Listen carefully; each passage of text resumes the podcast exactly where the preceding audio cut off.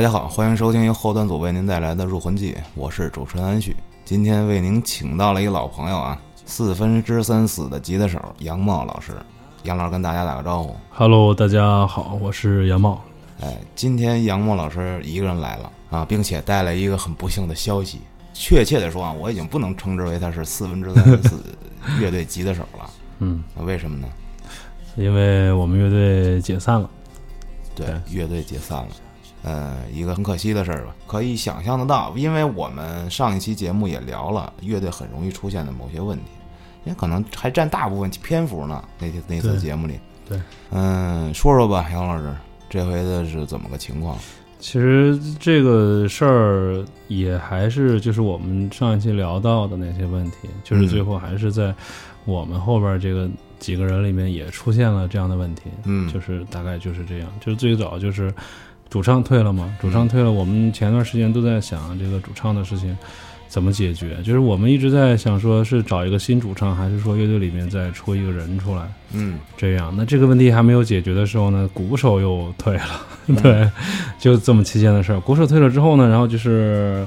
解散的前一个多月吧，贝斯就是谢天儿，嗯他突然有一天他说他想回去了，就想回成都，想回家了。嗯以后要是有演出或者需要帮忙的地方，他还能来。但我一听，如果是这么个意思的话，那就是你也要退了呗。如果是这样的话，就这个帮不帮忙，我觉得意义也不太大，嗯因为这个乐队要是不是我们以前走过来的那么几个人，嗯，如果是一批新的人在在这个乐队里面，那我觉得其实意义也不太大，嗯所以就要不就解散吧，这样。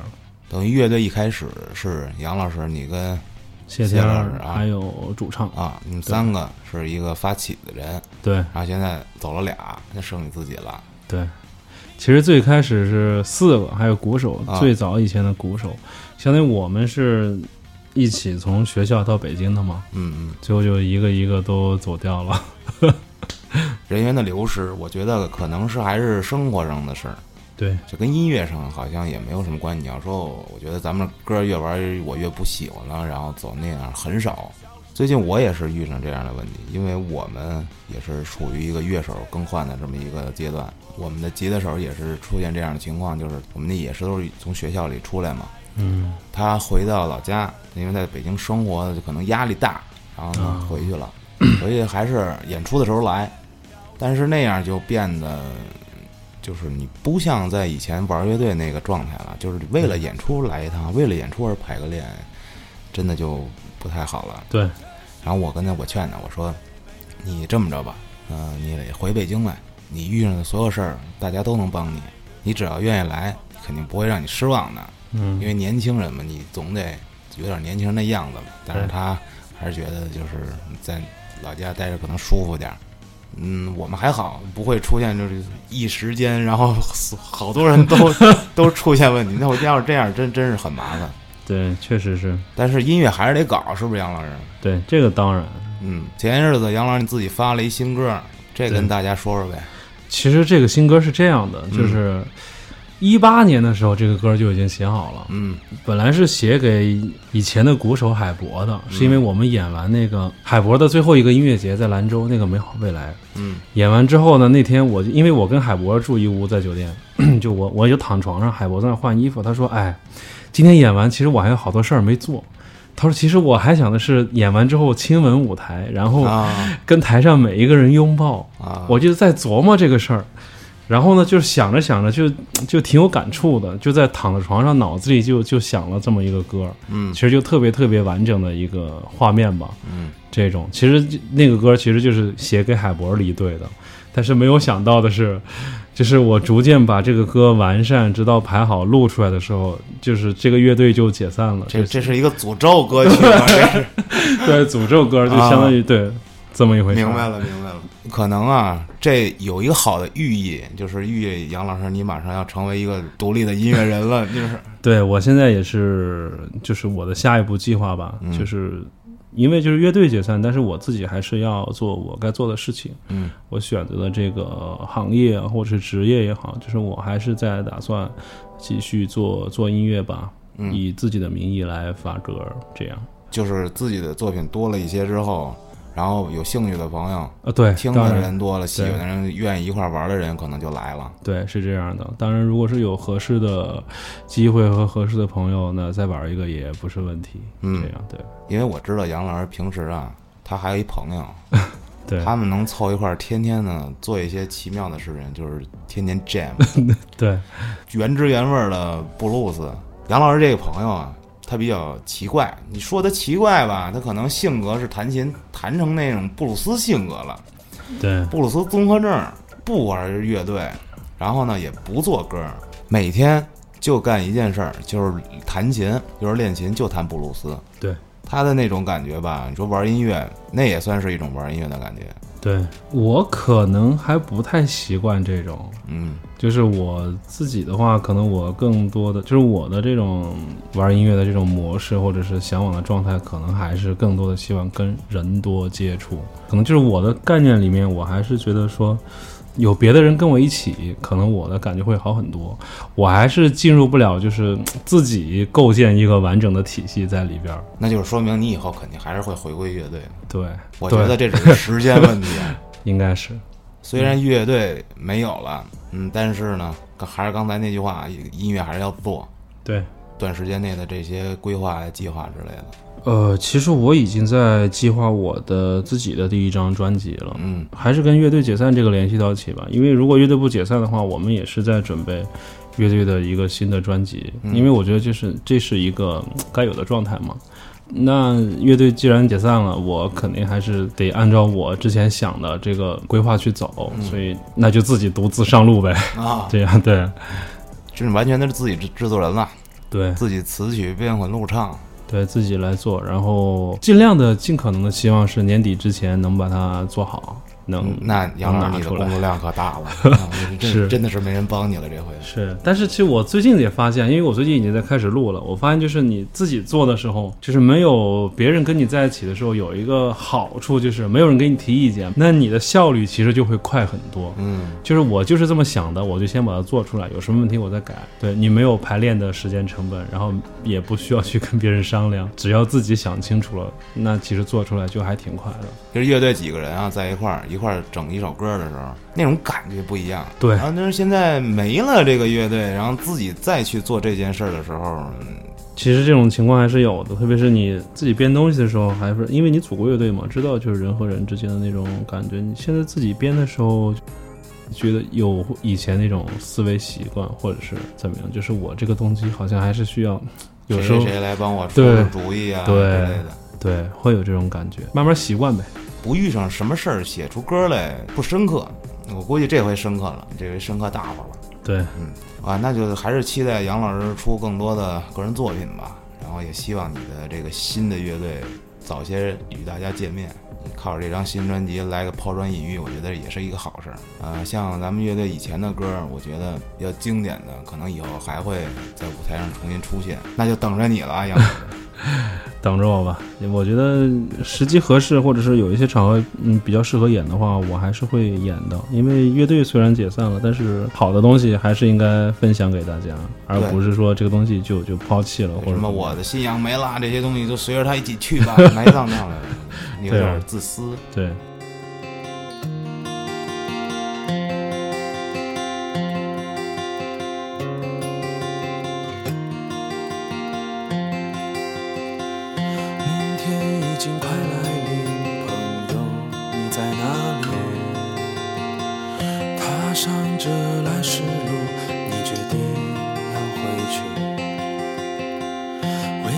像一张网，你徘徊着不间隙。北风已经洒满大地，足迹消失在沙尘里。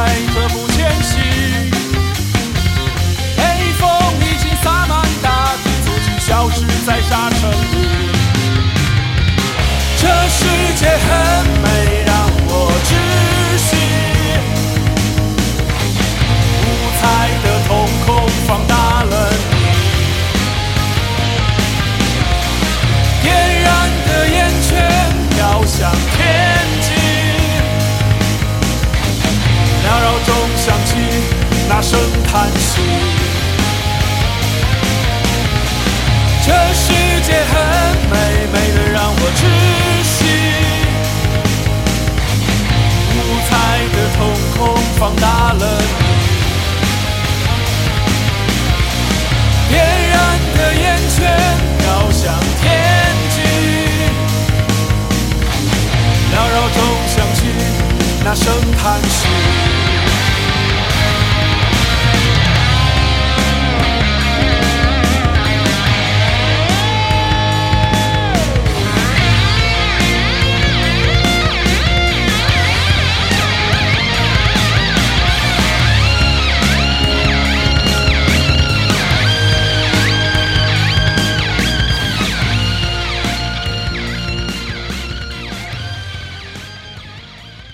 聊点开心的。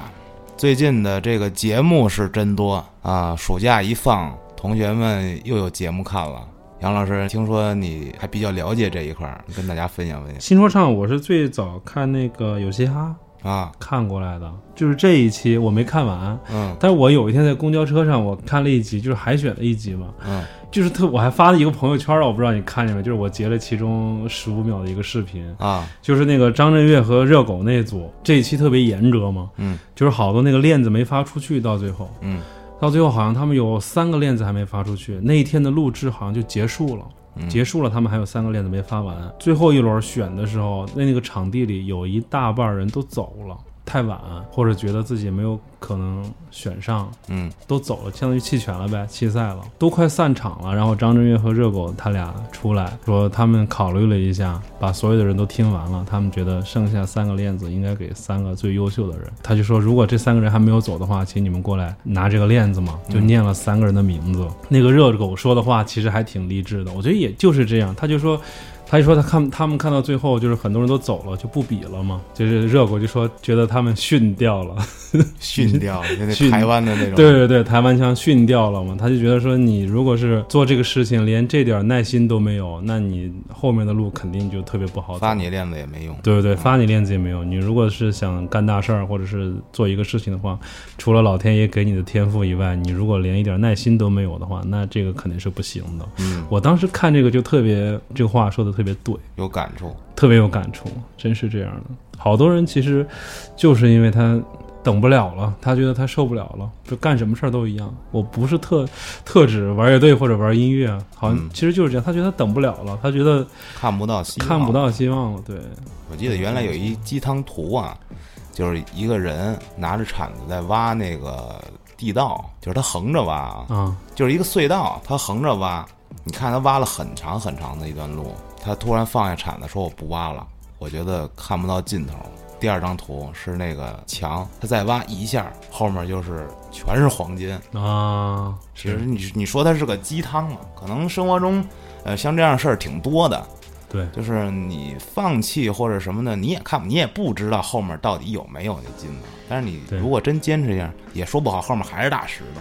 对，哎呀，还是看自己想要什么吧，我觉得是这样的。如果你热爱某种事儿的话，可能就谈不上坚持，因为它并不需要你坚持，因为你很舒服。对对，没有说让你觉得特别你在顶着什么东西在做那些事儿，那就可能初衷就有点没意思了。对对吧？你要说我每天我就喜欢挖这个，我就喜欢挖这隧道，我也不知道后面有什么挖呗，对吧？可能这辈子也挖没挖上，反正我挺挺享受挖隧道这过程的。对，就还是怎么跟自己聊是一种这个意思。对，做音乐上我觉得也是啊，可能现在更多的这些做音乐的朋友们，他们我光我知道的也有不少了，可能就是选择不做了。我的同学们都是学音乐制作专业的嘛，嗯，他们毕业了业之后，可能就回去做买卖去了，然后可能就回家结婚了也。啊，他们并没有说在从事这个行业了，因为这个行业确实它是你想看到希望啊很难。你做音乐，那就一定会跟商业去挂钩。那现在又大家又这么有态度，就很难去摆平这个心理，就是我到底是有没有我自己了。前日子我看我朋友圈有一个我的大学时候的舍友，我们的一个好朋友，他呢是做说唱的，发了一朋友圈，我花了很长时间。用心编的一段东西，给那面的一个公司去听，然后那面的公司觉得不够好，然后他花了十五分钟做了一个极其蠢的东西，然后那边听啊，太棒了，我就要这个，然后他就有点迷失了。啊，不知道什么对对对，就是我到底在干嘛呢？我想弄点好的东西出来，用心的做的东西反而没有意义。那我这些不认真的东西反而会吃香，就很容易出现这种扭曲吧。我不知道杨老师，你平常做音乐的时候遇没遇见过这样的事儿？呃有，其实是有。嗯，我们乐队有一个歌儿就是这样，前乐队吧，前乐队有一个歌前乐队对，就是这样，就是每次演出的最后一首歌，其实是那个那个歌写出来就花了不到一两个小时，嗯排也没怎么修改，就是就完了。就是每次我们之前写那个歌的原因，就是想做一个现场歌，就是它并没有那么有内涵，要一个多少的速度，什么样的节奏型的东西，套路。对对对，就比较套路的东西做出来，其实我们就就是拿来高高兴兴的结束就可以了，并没有什么太太多的含义。但是演完之每次演完之后呢，就是总有人说，哎，哥们儿，那个我觉得最后那个歌特棒，那 riff 我就觉得特别金属，我就觉得可能是你思考过的这种东西，啊，就我也不太好解释嘛，我就只能、只能说牛逼牛逼牛逼。你像这种东西还好，可能观众给你反馈是这样的。那如果市场给你的反馈也是这样，就比较麻烦了你啊。毕竟大家也是为了挣钱嘛，对吧？只想要这种垃圾的东西，那我就老写这种垃圾的东西。那肯定有问题。对对对，对，真的是心态真的容易出现矛盾啊什么的。所以说，坚持这个事儿，坚持做好音乐是需要坚持的。但是你说坚持做音乐，这没必要坚持，这应该是热爱才对。对，没有必要说你自己都不想干了，然后你非得我逼迫着我对坚持下去，对，那就太没意思了。那样您我估计也做不出什么好音乐了。对，做不出来。还想到一个节目，就乐队的夏天嘛，嗯我也没别的意思啊，但嗯我之前就是不太喜欢痛痒，啊，就为什么呢？就是我老觉得，因为我看过几次现场，他唱的音并没有那么准，嗯，个人喜好不一样，我可能还是比较喜欢那种就是唱的特别准的、特别清楚的。对，因为你不学美声的对对对，可能有这种职业习惯。但是我在综艺上看到痛仰的时候，我就觉得说，哦，跟别的乐队比起来，这个乐队好像就是他特别有气场，那种感觉你说不出来，你知道吗？然后玩了这么多年，他整个乐队的感觉就会让你觉得他是很轻松的去完成这个演出或者这个事情，你就觉得在看别的乐队的时候，尽管音乐风格很复杂或者怎么样，你就觉得特别嫩那种感觉。这这可能就是乐队玩明白了，对，骨子里带出来的表演风格，不是在演，对对他是真的。对对对，嗯就这种感觉。我当时我第一次看的时候，印象还挺深的，因为我之前也不咋看，就朋友圈老发啊，乐队的夏天里头让我觉得比较牛逼的是九连真人啊。啊，我挺喜欢他们的。这个我上节目之前我没听过这个歌儿之前我不知道你知不知道，啊有一个群里，就是九连真人，应该是在参加这个节目之前，他在北京做了一个试听会，在哪儿呢？在那个天草之间。哦试听会的那个海报是黑白色的，啊偏灰的那种，然后是一个圆圈儿，套了一个三角，一个大 logo 还是什么的。说试听会，然后你拿着那个别人给你发的邀请函，你就去听就行了，就免费看一次演出。啊其实当时我是一看这种乐这个乐队的名字，我就没有什么想去看的那种。啊！欲望对对对，啊就是第一印象吧。有点中二，觉得对对对，觉得有点中二，但是我还是发了那个朋友圈，嗯友情转发了一下嘛，然后哎免费试听会什么可以去看那种，但当时也没也没在意。然后我第一次也是在节目里看到这个乐队的时候，我就突然想起来，哎，之前好像看过这个宣传什么之类的嗯东西。这九连真人我是真真是喜欢他们那风格，因为是这样。我这个很多朋友可能也知道啊，我也是才知道的。呃，一个专辑，他们是一个概念专辑的那意思，嗯就是讲的都是叫阿民的故事。那个哦阿民就是他们那边人，嗯然后呢，呃，叛逆少年离家出走，然后去打拼挣钱，然后去混社会砍人，然后最后那就这些一系列的事儿。然后我听了之后，我觉得这特牛逼。他们的故事是，比如说听朋友说一些事儿啊，然后结合一些真事真人真事儿啊，哎，这种东西它是真的，就是你会感觉到原来这个阿民啊，它代表了就是很多人的那种东西。他唱那叫什么客家话是客家话对吧？客家话，你听出那个味儿，我觉得特别像那谁那个导演毕赣他们那个感觉，对，拍出那种东西来，特别期待。现在这个专辑应该还还还没出，这出来的时候肯定得听一个完整的。反正我觉得啊，杨老师不会离开乐队的，他还是有乐队的夏天的。现在走到哪儿了？有春天了，春呃天、夏天、秋天、冬天，刚过完冬天，刚过完冬天吧，快开春了，对，对，快开春了，一切还都是往好的发展。对，也希望能听到这期节目的做音乐的朋友们，做乐队的朋友们吧，嗯，希望大家还是坚持了自己一开始的那个初心。对，我做音乐的这个情绪被社会啊，被什么其他东西影响，我觉得那样你可能就真的是忘了一开始那种感觉了，这很遗憾。希望大家越做越牛逼。今天我觉得呃就先聊到这儿，期待更多杨老师的新作品。好，感谢收听本期节目，我们下期再见，拜拜。目击众生死亡的草原，上野花一片。远在远方的风，比远方更远。我的琴声呜咽，我的泪水旋入。我把远方的远